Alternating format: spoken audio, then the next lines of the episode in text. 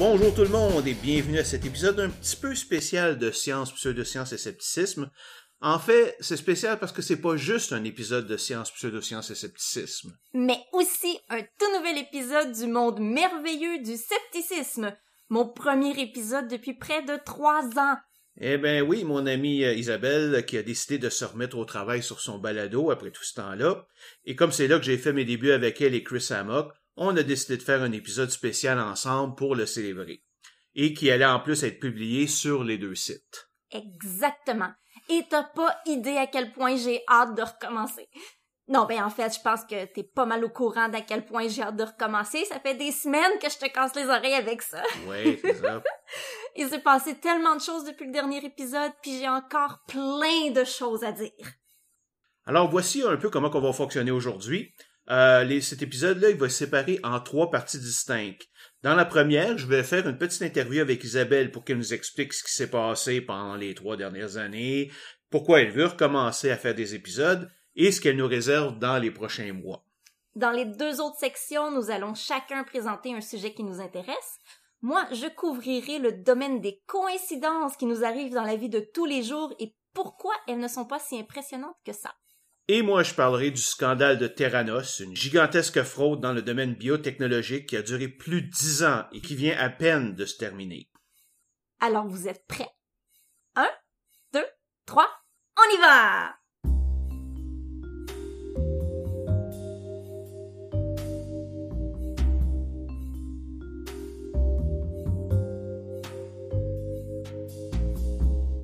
Premièrement, bonjour Isabelle. Bonjour. Je, je dirais pas que je suis content de te revoir, comme puisqu'on se voit toutes les semaines, là, quand même, là, mais ça fait quand même longtemps qu'on s'est pas vu dans ce genre de contexte-là, hein.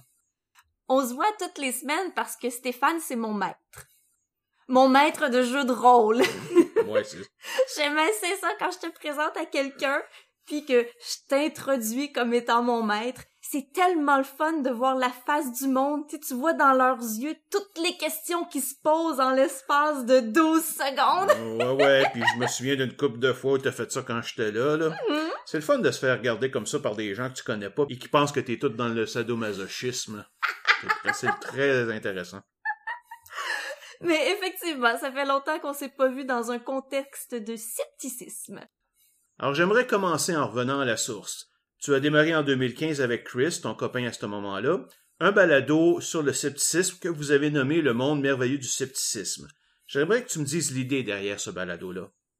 En fait, ça a commencé avec Mouton No More. Pour te raconter l'histoire au complet, là. Alors, euh, j'ai joint Skeptics in the Pub en 2014, si ma mémoire est bonne.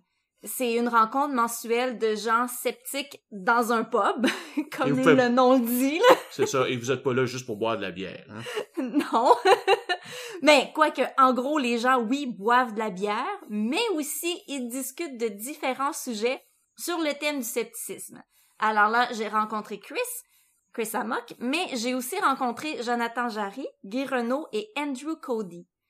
Puis, nous quatre, on avait en commun d'avoir envie de faire quelque chose pour éduquer les gens à la pensée critique. C'est bien le fun de jaser entre nous autres, mais on avait ce besoin-là d'aller plus loin, de rejoindre plus de gens. Alors, on a créé Mouton No More. On faisait euh, un spectacle par mois. Euh, en plus du spectacle, euh, moi, je faisais un vlog francophone, Guy faisait un vlog anglophone, Jonathan et Andrew faisaient un podcast anglophone. Environ un an après, Chris est revenu au Québec et on a décidé de faire un podcast francophone. Alors j'ai laissé tomber le vlog et on s'est concentré sur le monde merveilleux du scepticisme. Est-ce que ça vaut la peine de spécifier que c'est moi qui ai eu l'idée du titre? Non, je crois que c'est quand même assez évident pour ceux qui te connaissent. là. Euh, comme je l'ai mentionné à quelques reprises, ton balado représente aussi mes premières expériences dans cet univers, euh, lorsque j'ai fait les épisodes sur l'antivaccination, les pseudosciences en général et les théories de conspiration, et j'y fais quand même référence régulièrement dans mes petits épisodes. Et aussi, j'avais aussi participé à votre, au lancement live de votre podcast. Euh, écoute, moi, ça va vraiment donner la piqûre, là, et m'encourager à essayer de me faire mon propre balado, puis euh, je pense que ça marche bien depuis ce temps-là. Ben ouais! Même s'il y a eu des, des pauses de temps en temps, et je m'en excuse. Mais revenons à toi. Euh, Vous avez donc fait 23 épisodes en tout avec le dernier qui date du 2 novembre 2016. Pourquoi vous aviez arrêté? En fait, que nos vies ont changé assez drastiquement. de un, ben, Chris et moi, on s'est séparés. Puis ensuite, j'ai eu des problèmes majeurs d'argent, ce qui fait que pendant les trois dernières années, j'ai dû travailler pas mal comme une folle. Genre euh, 10 à 12 heures par jour, 5 jours sur 7. Puis ben évidemment, quand tu travailles comme ça, les deux jours qui restent, euh, il reste pas beaucoup d'énergie pour écrire, enregistrer tout ça. En plus de mes obligations avec la communauté asexuelle de Montréal, là, euh, c'est plate, mais euh, le monde merveilleux s'est malheureusement arrêté. Ouais, des fois, à un moment donné, il faut faire des choix. Là. On n'a pas toujours le temps qu'il ne- nous faut. Ouais, c'est ça. Euh, sauf que là, une couple de mois, alors qu'on jasait de scepticisme entre nous autres, là, euh, tu m'as dit être intéressé à redémarrer ton, ton balado. Encore une fois, peux-tu nous dire pourquoi? Ça me manquait énormément de me sentir utile à la société en général. Ah bon? On se sent utile? Oui. Il y a toujours pas beaucoup d'informations francophones sur le scepticisme, que ce soit podcast, vidéo. Je dis pas qu'il y en a pas, là. Il y en a, mais il y en a pas beaucoup. Tu sais, on a ton podcast, Science, Pseudosciences et Scepticisme. On a les livres du pharmacien, son émission de télé, qui est excellente. Les publications et conférences des sceptiques du Québec. Mais sinon, c'est à peu près tout. Ouais, j'ai regardé dernièrement sur le site de balado.ca, là, effectivement, dans la catégorie sciences, là, il y en a quelques-uns scientifiques, mais il n'y en a pas, il y a- à part le, nous deux, qui sont, qui sont listés à l'intérieur, il n'y a pas vraiment rien que j'ai pu voir sur le, le- traiter les pseudosciences, le scepticisme et des choses comme ça en général. Ben, c'est ça. Et avec tout ça, qu'est-ce que tu nous réserves pour le futur, là? Est-ce que tu vas reprendre certaines de tes chroniques que tu faisais avant, comme les aventures paranormales d'Isabelle? ben, le plan, c'est qu'à chaque épisode, j'ai un différent invité slash co-animateur, co-animatrice. Les chroniques vont possiblement s'adapter selon les co-animateurs invités, mais je peux te confirmer que oui, les aventures paranormales d'Isabelle vont être là. Peut-être pas à chaque épisode, là, mais une fois de temps en temps. J'ai aussi le plan de faire des entrevues avec des gens anglophones qui vont être filmés et mis sur YouTube. Je, vais évidemment sous-titrer les entrevues parce que le but, c'est de rester francophone. Mhm. Et quand est-ce qu'on peut s'attendre à voir ton premier nouvel épisode? Ben, à part celui-ci, là, bien sûr. Mais je m'enligne pour faire un épisode par mois. Alors, si tout va bien, le nouvel épisode va être en ligne en septembre 2019. Excellent. Bon, eh bien, j'ai hâte d'entendre ça. Mais maintenant, c'est le temps de passer à notre premier sujet.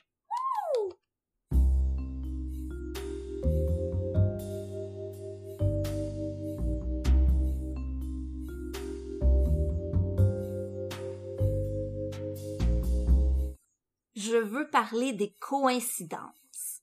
Mais tu sais, des coïncidences qui sont plus que des coïncidences. Qu'est-ce que tu veux dire par là? Et pourquoi est-ce que c'est quelque chose d'intéressant comme sujet? C'est que vois-tu, je me fais souvent dire par des amis et des connaissances que quelqu'un ou quelque chose veille sur eux. Pour certains, c'est leur ange gardien, pour d'autres, c'est un ami ou un parent décédé, pour d'autres, c'est Dieu ou Jésus. Et ils sont convaincus de ça à cause de signes qu'ils reçoivent ou d'événements inexplicables qu'ils ont vécus. Par exemple, un de mes amis m'a raconté qu'il y a plusieurs années, il marchait tout bonnement sur le trottoir dans le quartier Hochelaga Maisonneuve à Montréal, quand soudain, il a traversé la rue, comme ça, pour pas de raison, il a juste traversé. Puis là, coup de théâtre, une voiture a perdu le contrôle et est venue frapper le mur exactement là où il aurait été s'il avait pas traversé la rue. Depuis cet événement, il sait sans l'ombre d'un doute que quelqu'un quelque part veille sur lui. Et c'était bon, hein, hey, avec euh, Ouais, on le dirait presque, je voyais la scène dans ma tête, là, et c'est un vrai film d'horreur qu'on voyait. Un autre exemple, euh, un, un autre de mes amis est en voiture, puis euh, je suis au téléphone avec lui. Il me dit I'm going home. Je m'en vais à la maison en anglais. Puis là, dans la tune qui joue à la radio, ça dit I'm going home. C'est pas vrai. Oh mon dieu! Mais c'est clair que c'est sa mère décédée qui lui fait un signe. OK. Il été chercher ça loin. Et là, ben, c'est, c'est, étant donné que j'y participais, tu vois, j'étais là, live, pendant que ça se passait, puis qu'il me dit que c'est sa mère, ben, ça a donné lieu à une conversation absolument délicieuse. Alors je lui demande, mais comment ça marche? Est-ce que ta mère morte a influencé le gars à la radio pour mettre la toune à ce moment-là précis? Ou est-ce que t'as forcé toi à dire I'm going home en sachant que la toune est en train de jouer? Ou encore est-ce que c'est elle qui t'a forcé à mettre cette station de radio-là parce qu'elle savait que tu allais dire I'm going home et elle savait qu'à cette station de radio-là, la tune I'm going home allait jouer au même moment que tu le disais? La réponse a été euh... Comme disait Jean-Marc Parent, des fois il faut juste se poser une question de plus. Tu sais, ça peut être pourquoi ou ça peut être comment? Ouais, puis il y a plusieurs personnes qui ne posent jamais cette, question-là. Hein. Ils se fient vraiment au premier degré de ce qu'ils voient. Euh, tu sais, je regarde ça, il y a aussi un exemple typique de la personne qui pense à un ami qui, disons, ça fait longtemps qu'il n'a pas parlé, euh, et soudain le téléphone sonne, et c'est l'ami en question. Peut-être qu'ils ont une connexion mentale entre eux. mais oui, c'est sûr! non, faut pas, faut pas rire d'eux autres, là, quand même. Non, non, ben non, ben non, je suis en train de rire d'eux autres. Ça a l'air, hein? Non! Faut un petit peu. Ben non, ben non, je veux pas, non je les aime quand même. Mm. Moi aussi, j'ai plein d'amis de même, là. je les aime beaucoup. Mais parce que, de toute façon, tu sais, c'est vrai que quand ce genre d'événement-là arrive, c'est comme, wow! On a l'impression que c'est extraordinaire. Tu sais, c'est quoi les probabilités que ça se passe? C'est un peu comme gagner le million. Mais quand on y pense, le million, ben, il se gagne quand même. Il se gagne quand même relativement souvent. Ouais, à peu près une fois, une ou deux fois par semaine, oui. Mais il y a quand même quelqu'un, tu qui pourrait prétendre que ça lui arrive souvent, ce genre d'affaires-là, mais pourtant, il gagne jamais le gros lot. Ah ben oui. Mais ça, c'est dû à nos maudits billets cognitifs. OK. Combien de fois par jour tu penses à quelqu'un que tu connais et que t'as pas vu depuis longtemps? Moi, aujourd'hui, j'ai pris des notes parce que je savais qu'on allait faire le podcast sur ce sujet-là. j'ai pensé... T'as des dons de voyance? Non. Alors, aujourd'hui, j'ai pensé à mon ancienne collègue de travail, Marilyn, à mon amie Julie, la photographe, à mon autre amie Julie, Julie Salkowski, la peintre absolument extraordinaire. J'ai aussi... Non, elle est vraiment extraordinaire, je m'excuse, t'as fait une face. Elle Ben, est je bonne. connais pas. J'ai Elle est vraiment, je te mets- vraiment Je te bonne. crois. Googlez-la, elle est écœurante. Non, non, non, je vais faire mon sceptique. Mais c'est ça, tu la googleras. et j'ai aussi pensé à son époux Michel, qui est mon comptable. Et j'ai pensé à Myriam, une autre ancienne collègue de travail que j'ai pas eu de nouvelles depuis au moins hein, dix ans passés. Là. Puis, tu bon, je pense à du monde random de même, pas mal à tous les jours. Puis, je pense que c'est le cas pour tout le monde. Puis ça, voyez-vous, si je l'avais pas noté, je me souviendrais plus du tout à qui j'ai pensé aujourd'hui. Par contre, si une des personnes à qui j'ai pensé me téléphone ou m'envoie un message texte ou m'écrit sur Facebook au moment même où je pense à elle, ben ça, je vais m'en rappeler, par exemple. Tu sais, on se souvient très bien des fois où on a vécu cette expérience, mais on oublie totalement toutes les fois où c'est pas arrivé.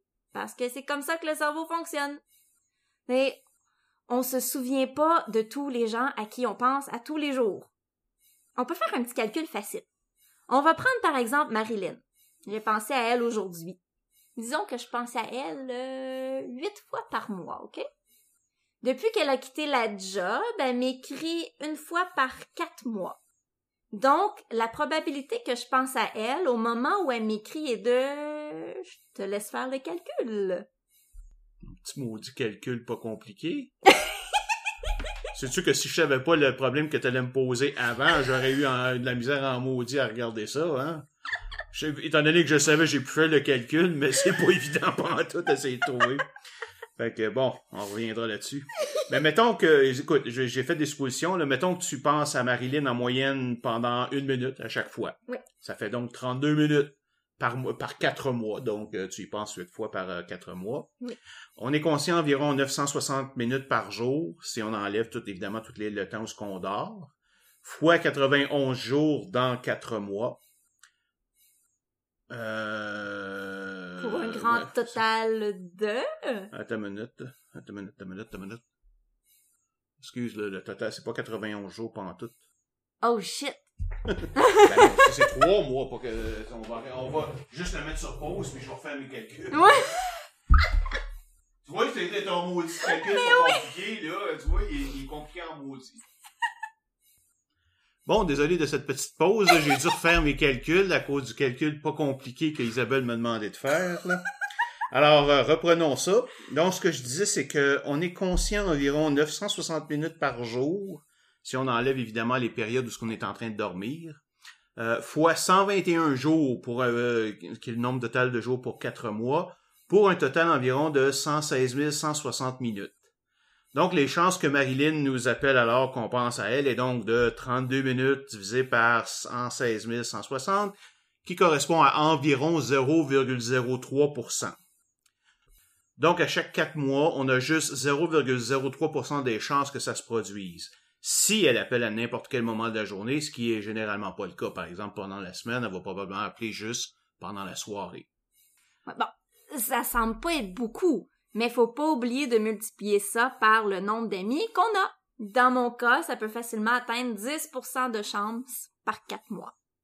Alors que dans mon cas, c'est pas mal 0%. Bon. Et ça correspond euh, pas mal à ma situation. Ça m'arrive jamais, pratiquement. Oui, ben toi, c'est parce que tu te tiens juste avec du monde qui aime pas le téléphone. Moi, j'appelle pas le monde. Je texte, j'écris, mais j'aille ça appeler. Mais bon, revenons à nos moutons.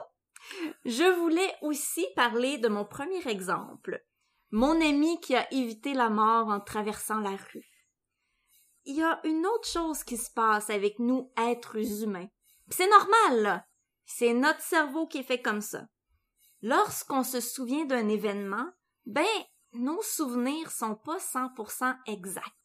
Même si nous autres, on est sûr que c'est 100% comme ça que ça s'est passé, euh, ben ça l'est pas. Notre cerveau a tendance à embellir la réalité.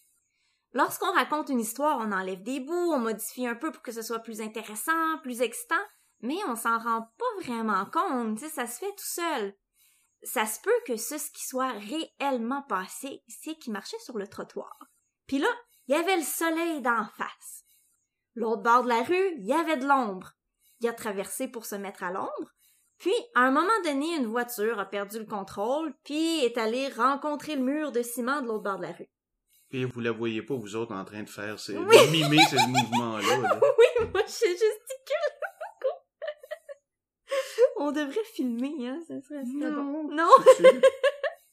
Mais bref, très possible que le timing de la réalité soit très différent du timing de son souvenir. Ceci dit, c'est quelque chose que j'ose pas lui dire parce que souvent, les gens prennent assez mal de se faire dire que leurs souvenirs sont pas bons. Hmm. Ben, je pense que je viens pas mal d'y dire, là. Je viens-tu de perdre un ami, moi? Peut-être, on sait jamais. J'espère qu'il est ouvert à accepter des, des opinions contraires à toi. Je suis pas sûre. Mais bon, espérons que non, là, quand même. Là. Mais donc, euh, finalement, ce que tu nous dis, c'est que au bout, de tout ça, au bout du compte, tout est question de perception et de probabilité. hein. Exactement. Il y a plus de 7,637 milliards de personnes sur Terre. C'est précis, hein? En fait, c'est la moyenne de 11 compteurs de population. là. Donc, si on pense à un événement qui arrive une fois sur un milliard pendant une année, il va se produire, mon calculateur, Ça, au moins, c'est un calcul facile. Oui. Sept fois. oui, au moins sept fois pendant une seule année. Donc tout ça, c'est mathématique. Mais je suis sûre qu'il y a des gens qui nous écoutent et qui se disent que non, non, ce qu'eux autres ont vécu, c'est vraiment quelque chose de paranormal. Oui, mais on entend quand même parler de phénomènes comme ça, mais qui, ne pourraient être que paranormaux s'ils étaient vrais. Hein, par exemple, le classique, c'est de se faire visiter pendant la nuit par le fantôme d'une personne sans qu'il dise un mot, et de découvrir le lendemain matin que cette personne est morte pendant la nuit, et juste avant de la supposée apparition, justement. Et c'est même arrivé à ma tante. Ben oui. Et à vous qui avez vécu ce type de phénomène, ainsi qu'à ta tante, je répondrai ceci. Ce que vous avez vécu n'a rien de paranormal.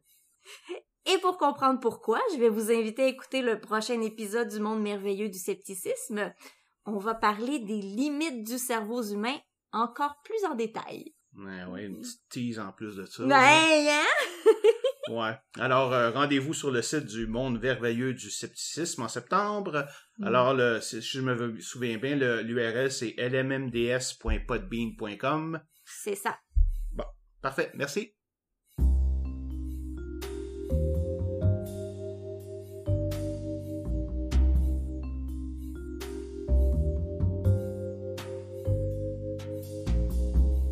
Bon, euh, maintenant c'est à mon tour euh, de faire euh, de vous présenter un petit sujet qui m'intéresse beaucoup.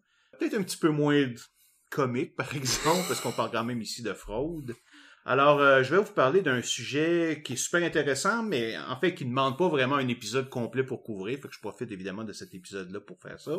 C'est Terranos. C'est une des plus grandes fraudes dans le monde de la biotechnologie moderne. Euh, Est-ce que tu as déjà entendu parler de ça? Ben, moi, je connais Thanos, qui est le méchant des films Avengers. Ça a-tu rapport? Euh, pas vraiment, non. Quoi qu'on peut se demander qui est vraiment le plus méchant là-dedans. là. Au moins, Thanos avait un but, disons, euh, louable d'une certaine façon de parler, euh, même si ses méthodes étaient vraiment inacceptables. Par contre, Terranos, c'est pas la même chose. hein. En fait, Terranos, si vous voulez demander qu'est-ce que ça voulait dire, ça vient tout simplement de la contraction de deux termes médicaux, thérapie et diagnostic. Euh, il s'agit d'une compagnie biomédicale qui a été formée en 2003 par une jeune femme de 19 ans, donc qui s'appelait Elizabeth Holmes, qui vivait à Silicon Valley en Californie. Elle a abandonné ses études à Stanford pour créer sa propre compagnie avec l'aide d'un autre étudiant et de son professeur qui l'a encouragé. Pendant plus de 15 années, elle a été le chouchou de Silicon Valley et pendant ce temps, sa compagnie a levé plus de 700 millions de dollars en capital de risque et atteint une valeur de plus de 10 milliards de dollars à son sommet en 2013-2014. Wow! C'est fou!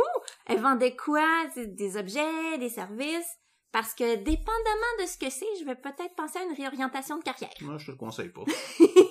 Son idée de base, en fait, était très intéressante. Il s'agissait de construire un appareil capable de faire, à partir d'une petite prise de sang, des dizaines de tests de détection de problèmes de santé. Aujourd'hui, ça prend une bonne quantité de sang pour faire ça, plusieurs piqûres en général, et le sang doit être analysé dans plusieurs laboratoires de façon indépendante. À la place, euh, Theranos proposait un appareil qui pouvait faire une petite piqûre et récolter une seule petite goutte de sang dans un petit conteneur de la grosseur d'une carte de crédit, qui est ensuite inséré dans un appareil qui effectue plus de 192 tests de détection sur le sang et transmet les résultats par cellulaire ou Wi-Fi à un serveur qui les analyse et va donner un diagnostic au patient et à son médecin en quelques minutes à peine. Eh ben, c'est génial, ça! C'est une idée extraordinaire! Ouais, mais bon, comme toute idée extraordinaire, il y avait juste un petit problème. Attends, laisse-moi deviner. Euh, c'est euh, impossible? Hmm, oui, pas mal, exactement, et euh, pour plusieurs raisons. La plus importante est que de faire tous ces tests avec une seule goutte de sang, c'est complètement impossible. Imagine, il y a plus de 192 tests à faire. Ça veut dire qu'il faut séparer une simple goutte de sang en 192 parties. Donc, ça fait en sorte que chaque, pour chaque test, on a une toute petite quantité minuscule de sang pour le faire. On peut toujours ajouter une solution saline à la goutte pour augmenter le, volume de liquide à notre disposition, mais ça change pas la quantité d'hémoglobine qu'on peut utiliser. Question possiblement niaiseuse de quelqu'un qui connaît pas grand-chose en médecine. Euh, ils peuvent pas juste réutiliser le sang d'un test à l'autre? Ben, malheureusement, non. hein. Il y a une chose qu'il faut comprendre, c'est que pour détecter tout problème dans le sang, ou même juste déterminer, par exemple, le groupe sanguin, il suffit pas juste d'examiner le sang, par exemple, au euh, microscope. Il faut plutôt le mettre en contact avec un réagène, c'est-à-dire un produit qui va causer une réaction du sang en présence d'une molécule précise et qui va donc confirmer ou non sa présence. Donc, le sang est modifié par le test et ne peut évidemment pas être réutilisé pour les autres tests. Ah, ouais, ok, vois. Et c'est pas la seule raison. Hein. Faire tous ces tests dans le bon ordre demande un outillage assez complexe qui doit tenir dans une petite machine d'à peine quelques dizaines de centimètres carrés et demande donc une miniaturisation extrême. Rendu à ce niveau, le risque que quelque chose bloque ou casse ou quelque chose qui ne marche pas est énorme. Enfin, en 15 ans, Theranos a jamais réussi à construire un appareil fiable. Oui. Un dernier facteur est que l'appareil ne pouvait supporter qu'une seule méthode de test basée sur la luminescence. Alors que dans les 192 tests qui étaient listés, il y en a plusieurs qui demandaient une méthode complètement différente. Il y avait aussi des problèmes bon, d'utilisation pour une personne seule. L'appareil était difficile à manipuler. Mais bon, ça c'est mineur. J'imagine que si le reste avait fonctionné, il aurait probablement pu régler ce problème-là au fur et à mesure avec le temps. Euh, mais là, parce que personne ne s'est rendu compte de ça avant, puisque tu parlais de 15 ans? En fait, oui, euh, ceux qui avaient suffisamment de connaissances médicales l'ont compris immédiatement et aucune firme de capital de risque spécialisée dans le médical n'a accepté de financer Terranos. Surtout que Holmes refusait systématiquement de leur montrer sa technologie. Mais voyons, comment ça? Ben parce qu'à ce moment-là, j'imagine que Holmes avait déjà réalisé que son appareil ne fonctionnerait jamais. Hmm. Mais là, comment elle a réussi à avoir tout cet argent-là? Ben, tu vois, le, monde du capital de risque, c'est très incestueux. Hein? Sa famille était déjà connue, très riche, et elle a donc pu profiter de financement familial. Sa famille est également amie avec euh, plusieurs investisseurs célèbres, dont un certain Tim Draper. Bon, enfin, ça me dit rien, probablement vous non plus, mais il était très connu à, à Silicon Valley, qui, bien qu'il connaissait rien à la science, a investi plus d'un million de dollars de sa firme de capital de risque, juste parce qu'il la connaissait. Et comme Draper est bien connu à Silicon Valley, ben, d'autres investisseurs se sont vus rassurés par sa participation et ont décidé d'investir à leur tour. Des compagnies d'immobilier, il y a Larry Ellison, le fondateur d'Oracle, le propriétaire des Patriots de la Nouvelle-Angleterre, et ça pour nos amis français, c'est une équipe de la National Football League, et vers la fin, des personnages très connus comme le milliardaire Rupert Murdoch, ainsi que John Elkin, le propriétaire de Fiat Chrysler. Terranos a levé plus de 6 millions de dollars en 2004, 42 millions de dollars juste deux années plus tard, et plus de 700 millions au moment de sa fermeture en 2018. En plus de tout ça, Terranos avait des ententes potentielles avec des compagnies comme Pfizer, Novartis, Walgreens et Safeway pour l'utilisation de leur technologie dans les laboratoires et pharmacies. Mais là, attends, là, attends, attends, attends, je comprends rien. Comment ils ont pu avoir tout ce beau monde-là quand leurs produits fonctionnent même pas? Ben, par la bonne vieille façon. Ils ont menti, ils ont menti, puis ils ont encore menti.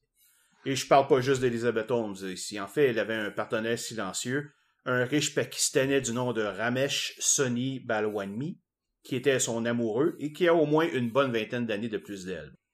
Il s'est tenu à l'écart jusqu'en 2009 lorsqu'elle a décidé de jouer un rôle plus actif dans la compagnie.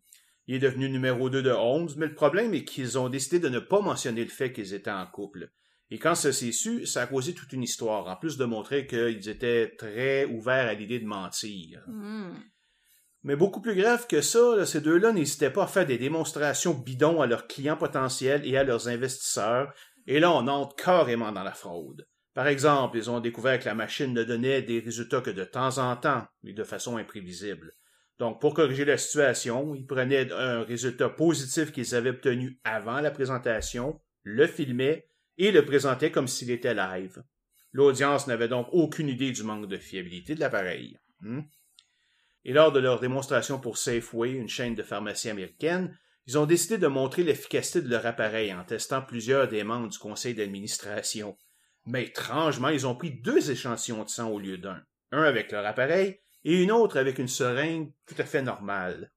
Et alors que les résultats auraient dû être disponibles en quelques minutes, ils ont pris plus de deux semaines avant d'être remis. Eh boy! Un petit peu louche quand même, hein? Ouais, plutôt, oui, on se demande quel échantillon qu'ils ont utilisé. Et pire encore, quelques personnes en santé ont reçu des diagnostics anormaux. Par mesure de précaution, Safeway a donc envoyé un nouvel échantillon de sang à des laboratoires connus pour refaire ces tests, et les résultats sont revenus 100% normaux. Ben voyons donc. Oh oui, puis ça, ils ont fait ça à plusieurs reprises. Euh, ils, ont fait, ils ont présenté leur prototype très primaire et plein de bugs comme un produit prêt à commercialiser, alors que même selon leurs experts, il y en aurait encore pour des années de développement. En fait, ils ont utilisé la méthode du fake it till you make it, qui consiste essentiellement à faire comme si notre technologie fonctionnait correctement pour obtenir le financement qui va nous permettre de le faire fonctionner. Déjà en partant, c'est plutôt malhonnête comme approche, là, mais en plus, dans leur cas, c'est qu'ils savaient pertinemment que leur technologie avait aucune chance de fonctionner. Mais de temps en temps, ils devaient quand même avoir des résultats positifs pour rassurer les gens, les investisseurs, etc. Sais-tu comment ils obtenaient ça? Non. Ben, ils achetaient tout bonnement des machines de test de leurs concurrents et les utilisaient dans leur propre laboratoire, tout en faisant passer les résultats comme les leurs. Ah, tout le monde se laisse embarquer. Ouais, le problème, c'est que, tu sais, quand tu veux croire, là, euh, aussi, il laissait entendre aux investisseurs potentiels qu'il y avait des ententes avec cinq partenaires pharmaceutiques pour utiliser Theranos dans leurs recherches sur les nouveaux médicaments, qui généreraient des revenus entre 120 et 300 millions de dollars. Il y a d'autres contrats qui seraient également en négociation pour un autre 1,5 milliard de dollars. Mais étrangement, personne n'a jamais pu voir ces contrats.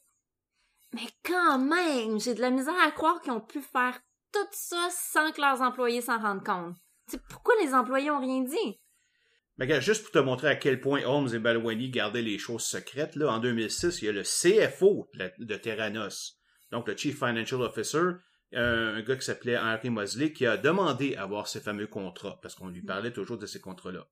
On lui a répondu que c'était impossible car ils étaient en révision par le groupe euh, légal. Sauf que lui, entre-temps, avait appris par un des chercheurs de la compagnie que les tests faits pour Novartis étaient truqués, comme on l'a vu tout à mhm. l'heure. Euh, il a donc mentionné à Holmes qu'il ne pouvait pas tromper leur investisseur comme ça. Holmes l'a tout simplement congédié sur le champ. Ah, ben oui. Autrement dit, Holmes et Balwani menaient un vrai régime de terreur. Premièrement, Holmes limitait toute circulation d'informations, de façon à ce qu'elle soit la seule à être au courant de l'état global de la situation. Au lieu de permettre la coopération entre les différents groupes, elle créait plusieurs groupes identiques qui compétitionnaient entre eux. Par exemple, plusieurs groupes d'ingénierie travaillaient sur le même problème sans se parler. Il n'y avait aucune coopération entre l'ingénierie et le groupe de chimie qui s'occupait du résultat des tests tous les employés étaient soumis à une surveillance orwellienne, style toutes leurs activités monitorées, leurs conversations téléphoniques écoutées, qu'elles soient pour le bureau ou le personnel. On aurait vraiment dit l'équivalent d'une prison. De plus, euh, Balwani était ce qu'on peut appeler un tyran. Il n'y avait aucune connaissance technique ou scientifique, mais il s'imaginait qu'il pouvait obtenir tout ce qu'il voulait en gueulant après ses employés. Il n'hésitait pas à sacrer les gens dehors sur le moindre prétexte, c'était vraiment une atmosphère de terreur qui régnait et tout le monde attendait de savoir qui allait être le prochain à se faire jeter dehors. Et évidemment, les yes-men de la compagnie étaient ceux qui recevaient des promotions. Ah. Holmes elle-même était un vrai visage à deux faces. Elle était charmante et passionnante en public, mais elle était, en face de ses employés, elle était impatiente et tyrannique, et se débarrassait de quiconque lui disait non. Et en plus, elle n'avait aucune idée de ce qu'est une bonne balance travail-famille comme évidemment elle n'avait pas de famille et qu'elle avait une seule obsession, celle de devenir milliardaire, elle était tout le temps au bureau et s'acharnait sur ceux qui ne montraient pas, selon elle, le même niveau de loyauté. Un exemple de ça est qu'un de leurs employés a fait un Kickstarter pour inventer un nouveau type de lampe pour les bicyclettes et a obtenu plus de 200 000 dollars. Ça n'a rien à voir avec Terranos, on s'entend là. Mm-hmm. C'est un projet purement personnel.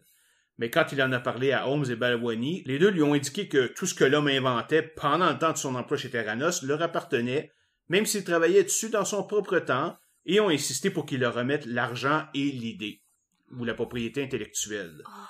Mais en fait, l'employé a eu la forte impression que Holmes et Balwani se foutaient de son invention, de toute façon, ils n'ont jamais rien fait avec. Ils étaient simplement en colère de le voir perdre du temps pour travailler sur ses propres projets, au lieu de faire des heures supplémentaires impayés. Hmm. Finalement, le gars a décidé de prendre un congé temporaire de Terranos pour travailler sur son projet, et évidemment, Holmes l'a mis à la porte un peu plus tard. Mais voyons, comment les gens peuvent travailler dans ce genre d'environnement-là? C'est fou! euh, il faisait pas, ou du moins pas trop longtemps. Pendant toutes ces années, le roulement de personnel chez Terranos a été incroyable. Puis on se demande comment ça n'a pas levé de flag chez les autres, là, tu sais. Autant au niveau du management que des scientifiques. Dès que quelqu'un posait des questions légitimes sur le fonctionnement de l'appareil ou sur le comportement de Holmes de Sony, il ou elle était immédiatement congédié. D'autres ont quitté pour des questions d'éthique, surtout ceux qui voyaient bien que les démonstrations n'étaient que des fumisteries finalement. Mais pourquoi ils n'ont rien dit, tout ce monde-là? Ben, plusieurs ont essayé, mais personne ne les a crus. Parce que, vois-tu, Holmes était la coqueluche de Silicon Valley à ce moment-là. C'est une jeune femme assez jolie, une star dans un monde contrôlé par les hommes, la Steve Jobs féminin évidemment. Hmm. je comprends très bien pourquoi personne ne pouvait l'attaquer et elle en a profité. Mais il y avait aussi des aspects légaux à tout ça évidemment. Chaque personne qui quittait ou était mise à la porte devait signer un accord de non-divulgation dans lequel elle promettait de ne pas révéler de secrets de Terranos et une entente aussi de non-dénigrement où elle s'engageait à ne pas émettre de commentaires désobligeants. Et vous pouvez être sûr que Holmes et Balwani n'hésitaient pas à poursuivre toute personne qui les respectait pas. Hein?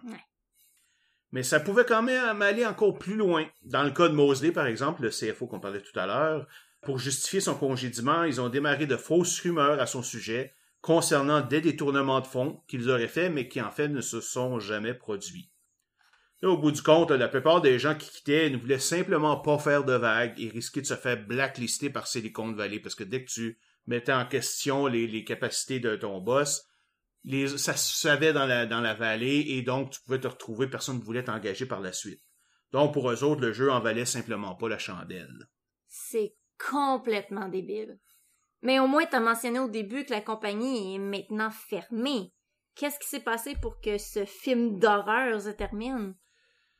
Ben, comme tout bâtiment bâti sur du vent, il a suffi que ta bonne pierre lâche pour que tout s'écroule. Hmm. En février 2015, il y a un journaliste du Wall Street Journal, Michael Carrero, qui est contacté par un ami blogueur qui lui dit qu'il pense avoir mis le doigt sur une histoire intéressante à propos de Terranos, dont Carrero avait évidemment entendu parler. Cet ami l'a mis en contact avec d'anciens employés de Terranos, dont la veuve d'un ancien dirigeant qui s'était suicidé.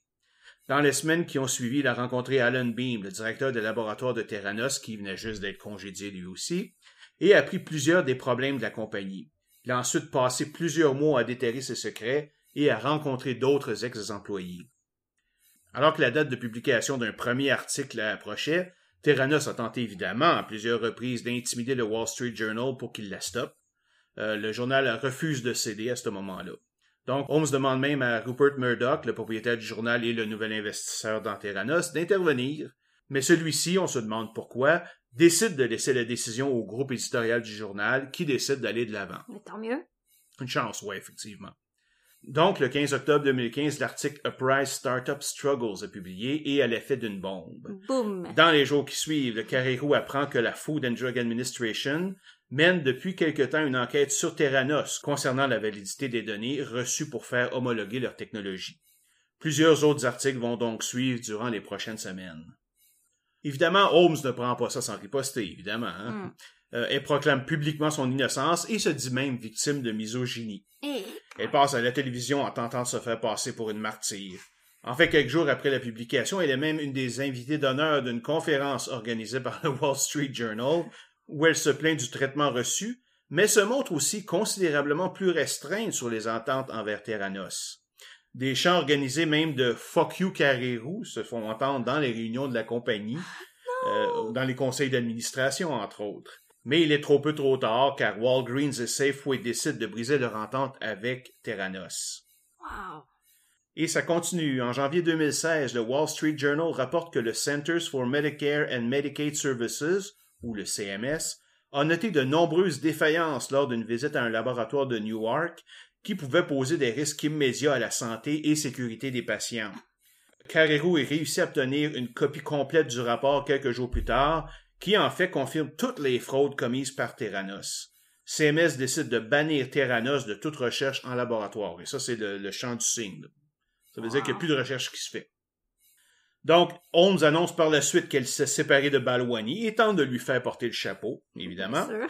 Euh, même si Balwani c'était pas un ange loin de là. Mais ça n'empêche pas Terranos de se faire poursuivre en justice civile par plusieurs investisseurs.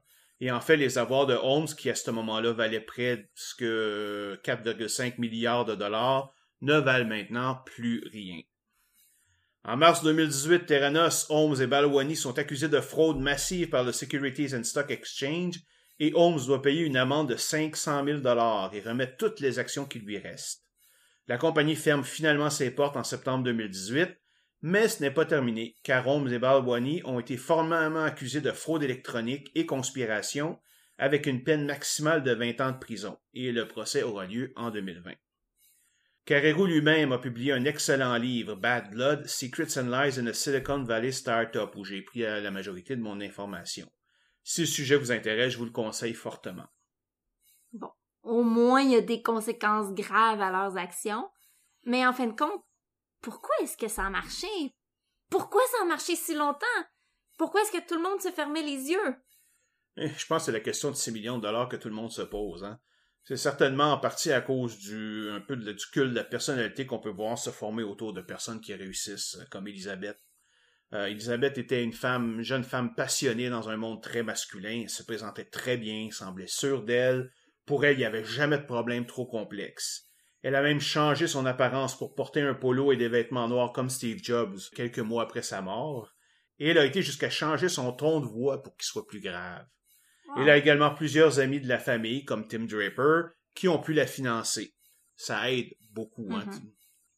Un autre facteur est Silicon Valley elle-même. Pour chaque Google ou Facebook de ce monde, il y a des milliers de startups qui tentent de percer, qui font faillite ou qui se font acheter.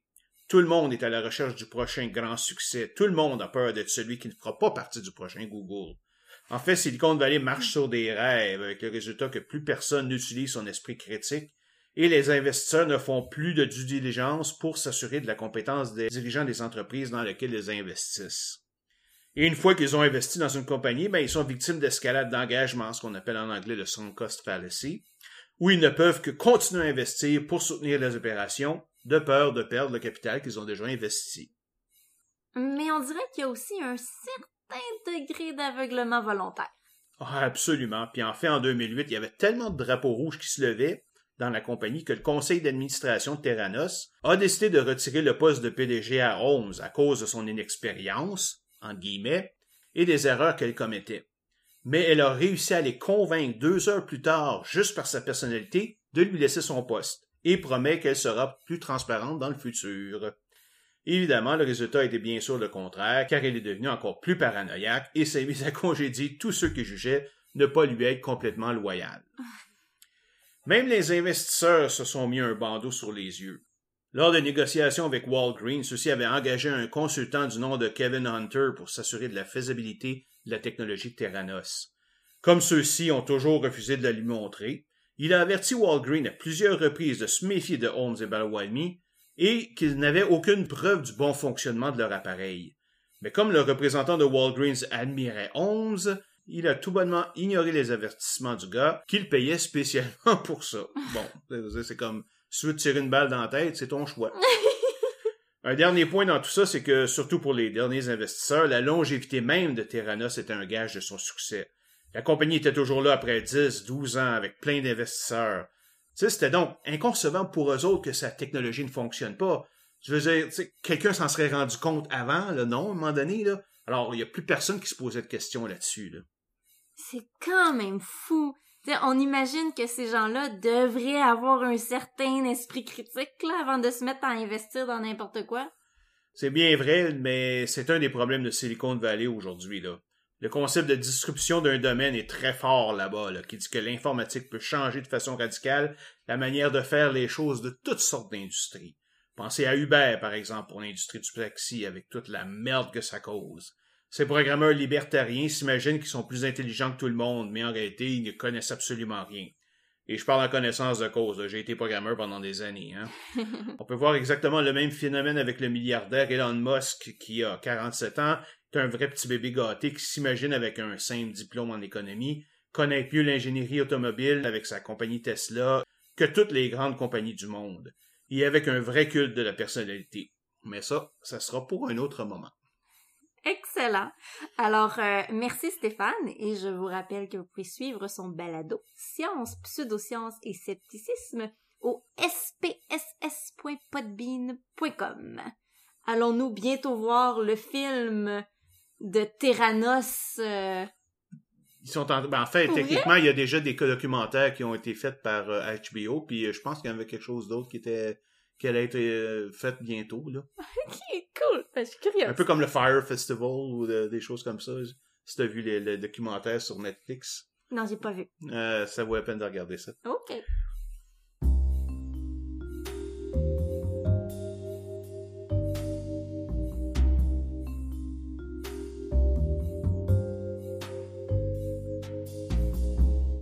Bon, ben, j'espère que vous avez apprécié cet épisode un petit peu spécial. On devrait se revoir, dans notre cas, sous peu, car en fait, j'étais déjà en train de préparer le prochain épisode quand j'ai tout arrêté pour préparer celui-ci. Alors, on se revoit bientôt. À la prochaine! Moi, je suis vraiment contente d'être de retour. Je tiens à dire un gros merci à Stéphane pour m'avoir offert de faire cet épisode spécial en duo. On se revoit au monde merveilleux du scepticisme très bientôt. Bye!